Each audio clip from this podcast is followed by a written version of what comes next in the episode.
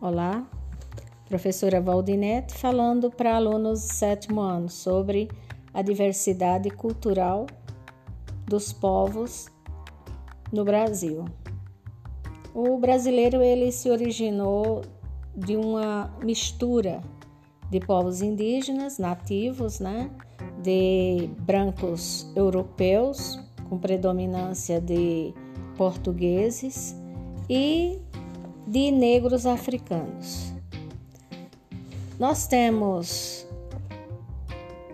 misturado na nossa cultura, é, na dança, na nossa alimentação, na música, até mesmo na própria língua portuguesa, reconhecida como oficial presença de, de termos, ora de língua indígena, ora de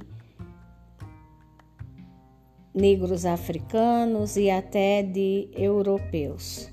Está muito presente nos nossos hábitos e nas nossas e na, na nossa maneira de ser.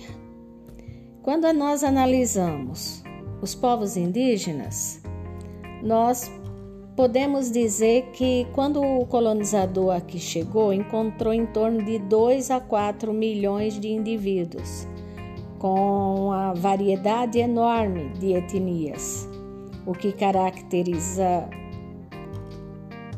línguas, crenças, técnicas de coleta, caça, pesca diferentes.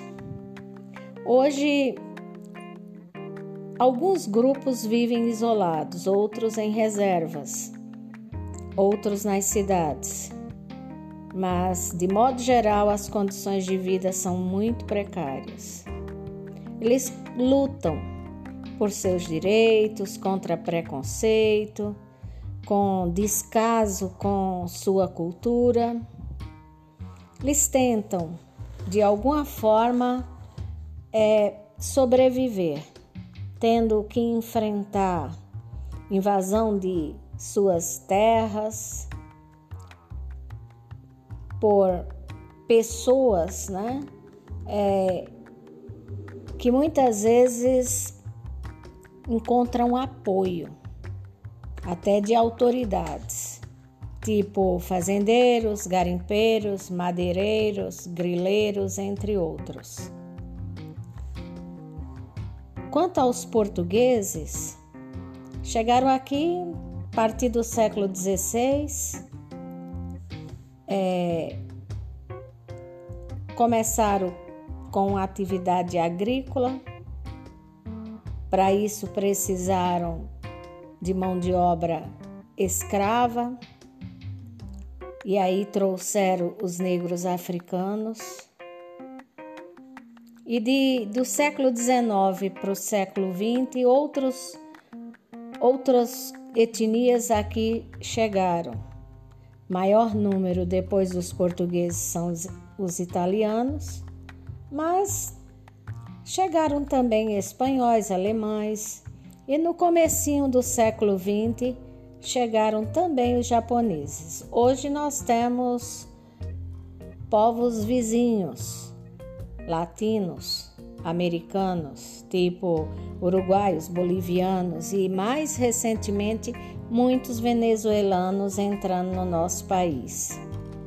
Quanto aos negros africanos que para aqui vieram a partir do século XVI, vieram de forma forçada, foram trazidos principalmente é, do Sudão de Angola, nós podemos mencionar que é tradições, crenças desses povos contribuiu para nossa formação cultural e economia brasileira.